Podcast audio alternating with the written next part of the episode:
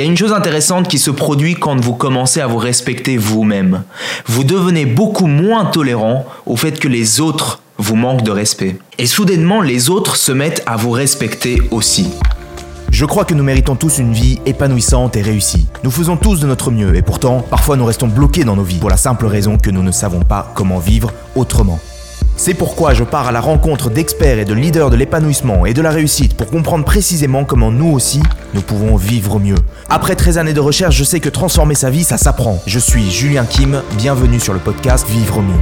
Est-ce que vous pensez que les autres vont vous respecter, respecter votre temps, respecter votre attention, respecter vos décisions, si vous ne vous respectez pas vous-même Le respect de soi, c'est la base pour que les gens vous respectent.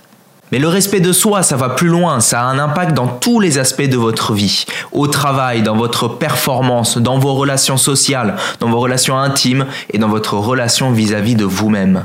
Alors comment apprendre à se respecter en trois étapes?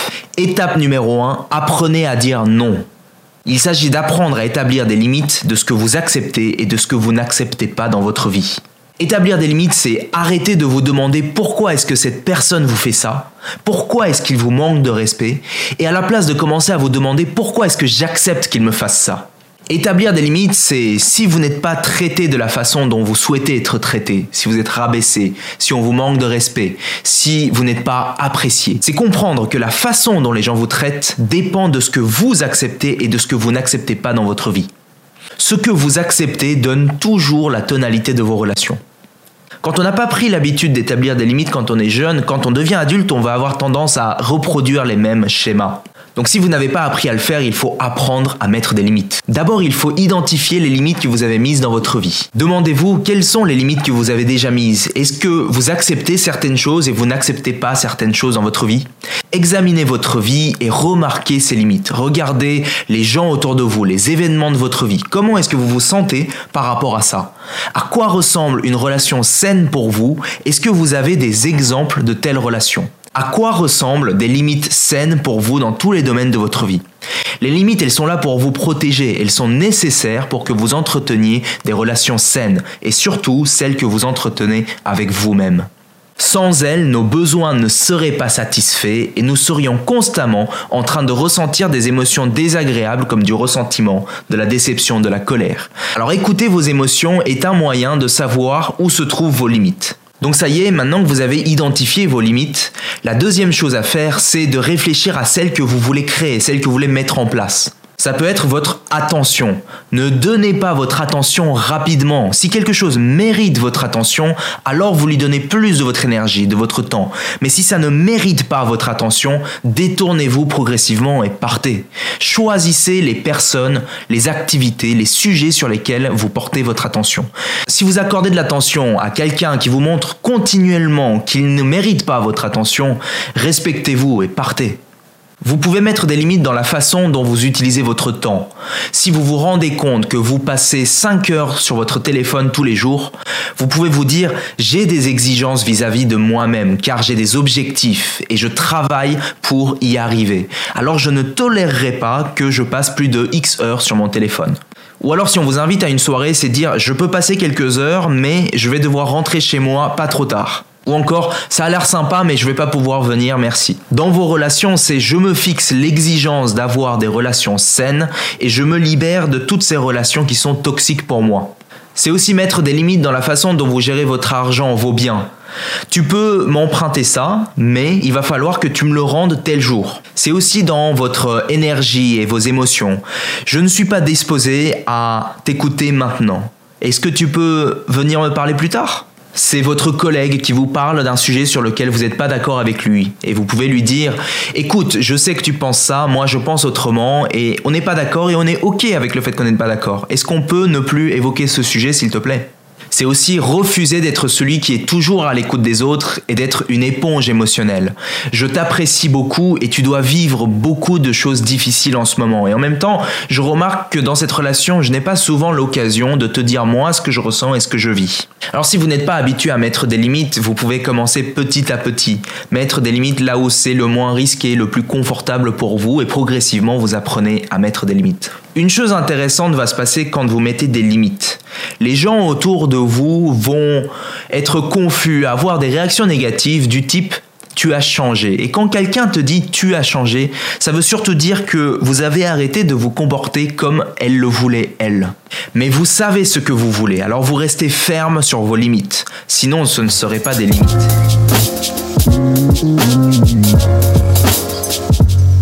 Étape numéro 2, est-ce que vous avez trop tendance à vouloir être aimé des autres? Souvent, ce qui empêche les gens de se faire respecter, c'est la conviction qu'en faisant cela, on est quelqu'un d'égoïste. S'affirmer, dire non, va à l'encontre d'une conviction qu'on a profondément que dans la vie, il faut être quelqu'un de gentil. Écoutez-moi bien, si vous êtes comme ça, vous vous trompez probablement sur ce que veut dire être gentil. À un moment donné de votre vie, vous avez internalisé la conviction que si je fais plaisir aux autres, alors les autres m'aimeront en retour, m'approuveront, me combleront et feront tout ce que je veux. Et vous avez appelé ça être gentil. Mauvaise nouvelle, vous ne pouvez pas forcer les autres à vous aimer, à vous accepter, à vous valider, à vous comprendre ou même à être gentil avec vous en étant gentil avec eux. La réalité c'est que être gentil pour que quelqu'un d'autre fasse quelque chose pour vous, c'est pas être gentil, c'est être un manipulateur malgré vous. C'est pas ça la vraie gentillesse. La bonne nouvelle, c'est que vous n'avez pas besoin d'être entre guillemets gentil dans la vie. C'est-à-dire à chercher à plaire aux autres, à obtenir leur approbation, leur validation. Vous n'avez plus besoin d'avoir peur du regard des autres. Pour affirmer votre vraie valeur, être votre vrai vous, vous devez vous débarrasser de cette fausse idée de la gentillesse. Vous devez apprendre à dire non. Et la plupart d'entre vous n'ont jamais appris à dire non. Donc vous dites oui à trop de choses et vous vous coupez de vos propres besoins. Et alors c'est le burn-out, la rupture, l'épuisement, la perte de sens. Apprendre à dire non, c'est donc une partie importante du respect de soi. Apprendre à dire non, en fait, c'est souvent la chose la plus gentille que vous puissiez faire vis-à-vis de vous-même et pour ceux que vous aimez. Apprendre à dire non, c'est pas être méchant, arrogant ou égoïste, mais c'est de savoir ce que vous voulez, quelles sont vos limites et les communiquer même si ça peut offenser l'autre personne. S'affirmer, dire non aux autres, c'est pas être narcissique, arrogant ou égoïste. C'est justement se montrer gentil dans le but d'obtenir quelque chose en retour, la validation, l'approbation des autres. C'est ça qui est égoïste, narcissique et arrogant. Sachez faire la différence entre les deux. Comprenez que vous pouvez être une bonne personne, avec un bon cœur, une âme aimante, tout en disant aux autres d'aller se faire quand il le faut. Sachez que vous manquez de respect envers vous-même à chaque fois que vous suppliez quelqu'un d'autre de vous accorder leur attention, leur affection, leur soutien, leur amour, y compris en vous montrant gentil envers eux. Voici quatre signes que vous utilisez peut-être la gentillesse comme une technique de manipulation inconsciente pour obtenir leur approbation, leur validation, leur attention. 1. Vous êtes constamment en train de vous excuser même si c'est pas de votre faute. 2. Vous avez l'impression que les gens profitent de vous. 3. Vous acceptez toujours des choses que vous ne voulez pas faire. Et 4. Vous exprimez rarement vos idées et vos opinions. Étape numéro 3, est-ce que vous vous aimez? Un jour, un professeur d'université montre à ses étudiants un billet de 100 euros. Et il leur dit, ceci est un billet de 100 euros. Quelle est la valeur de ce billet 100 euros, répondent les étudiants. Il froisse le billet et il demande, et maintenant, quelle est la valeur de ce billet 100 euros, répondent les étudiants. Il jette le billet par terre et il dit, et maintenant, quelle est la valeur de ce billet 100 euros, répondent les étudiants. Il écrase le billet qui est par terre et il dit Et maintenant, quelle est la valeur de ce billet? 100 euros, répondent les étudiants. Pour vous, c'est pareil. Même s'il vous arrive les pires difficultés dans votre vie, même si les autres ne vous traitent pas comme vous le voulez, vous avez toujours autant de valeur qu'avant et vous en aurez toujours autant. Vous devez vous aimer, vous accepter, vous valider, vous comprendre et être gentil avec vous-même avant que quelqu'un d'autre ne le fasse pour vous. Il est difficile d'affirmer vos limites et de vous respecter quand vous ne portez pas en vous-même un amour profond.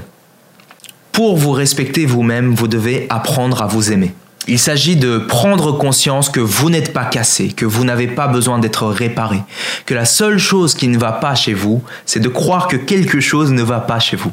Vous devez vous aimer à tel point que vous vous dites qu'il n'existe pas une personne sur cette planète qui mérite que vous restiez éveillé la nuit en pensant que vous n'êtes pas assez bien. Parce que si vous comprenez la vraie valeur de l'amour de soi, vous ne fréquenterez jamais ces personnes qui vous blessent, qui vous rabaissent, qui vous dénigrent, ne vous accordent pas la valeur que vous méritez. Il s'agit de se dire que je n'ai pas besoin de ces personnes, de ces environnements que je fréquente pour me dire que je m'aime assez. Je m'aime indépendamment du fait que tu m'aimes. Je connais ma valeur personnelle. Je ne suis pas parfait dans tout ce que je fais, mais je suis suffisant. Et si je cherche à m'améliorer, à progresser, à devenir meilleur, c'est pas parce que je ne m'aime pas, c'est justement parce que je m'aime et parce que je suis digne d'eux. En conclusion, pour vous respecter vous-même, votre dialogue intérieur doit ressembler à ça. Je mets fin à mon habitude de chercher à plaire aux gens. Je commence à honorer mes propres besoins.